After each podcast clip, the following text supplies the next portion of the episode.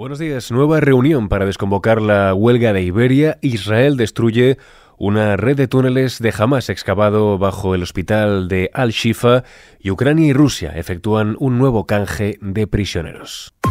ISFM Noticias con Jorge Quiroga. Iberia vuelve a reunirse con los sindicatos para evitar la huelga de handling. Desde la aerolínea consideran que la huelga no tiene justificación, ya que todos los puestos de trabajo y los beneficios sociales de los trabajadores que ahora deberán pasar a otras compañías están garantizados por la subrogación. De mantenerse, recordemos, afectaría a los vuelos del 5, 6, 7 y 8 de enero. La vicesecretaria general de Uso Sector Aéreo, Isabel Rubio, ya fue clara el pasado martes, aseguró que existe margen para negociar con Iberia si estuviese dispuesta a asumir el auto-handling.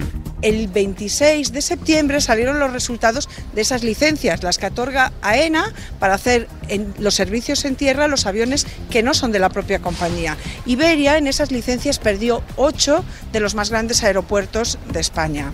Eso supone que ya no puede ser una compañía global, ya no puede dar un servicio global a terceros y que si no se hace la asistencia, el autohandling en propio, tiene que subrogar a 4.000 trabajadores. Nuestra reivindicación es que el trabajo que tiene que hacer Iberia terceros es solo un 25%. El otro 75% es un trabajo que hace para ella misma y para las compañías del grupo, que no tendría por qué suponer la subrogación de los compañeros, que podrían mantenerse en Iberia si Iberia decidiese hacer el autohandling. UGT y comisiones obreras creen que Iberia se burla de los trabajadores y llaman de nuevo a negociar para evitar la huelga. Los sindicatos consideran que Iberia se está escudando en un diferencial competitivo que disfraza su verdadera intención de subrogar y dejar sin alternativas a la totalidad de las plantillas de los aeropuertos afectados. Por otro lado, la reprobación a Ortega Smith unirá a PP y a la izquierda frente a Vox en Madrid. El Salón de Plenos del Palacio de Cibeles vivirá este jueves una sesión extraordinaria para reprobar al portavoz de Vox en el consistorio madrileño después de que éste lanzase una botella de plástico vacía al concejal de Más Madrid Eduardo Fernández Rubiño en el pleno del mes de diciembre. Vamos con otras cuestiones ya en clave internacional. Israel destruye una red de túneles de Hamas excavada bajo el hospital de Al-Shifa. Las fuerzas de defensa del país judío informan de que esta ruta subterránea se extendía a lo largo de unos 250 metros y conducía a varios centros logísticos de Hamas.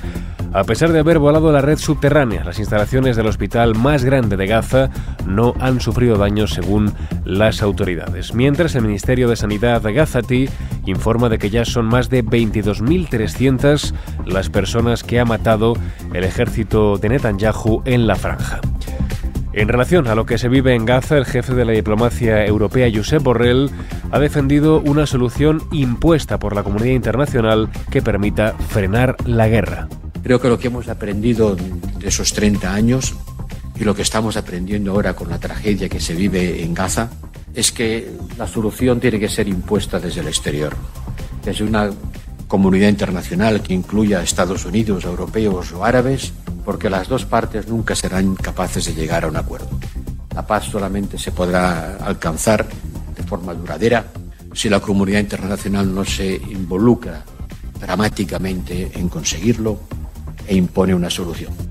Hablamos ahora de otro conflicto bélico, pero en este caso de noticias más positivas. Ucrania y Rusia han efectuado este miércoles un canje de prisioneros del que se han beneficiado más de 400 personas, según han confirmado las dos partes al informar de un intercambio en el que Emiratos Árabes Unidos habría sido el mediador. Zelensky ha incidido en que algunos de los más de 200 prisioneros recuperados habrían participado en la defensa de la localidad de Mariupol. El presidente ucranio ha prometido que hará todo lo posible para que puedan volver todas las personas que permanecen en manos de Rusia.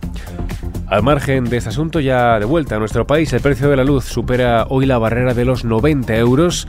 La hora más barata para su consumo la viviremos entre las 4 y las 5 de la mañana y la más cara llegará entre las 8 de la tarde y las 9 de la noche, cuando rozará los 105 euros el megavatio hora. El incremento de hoy es de un 66% respecto al valor de este miércoles.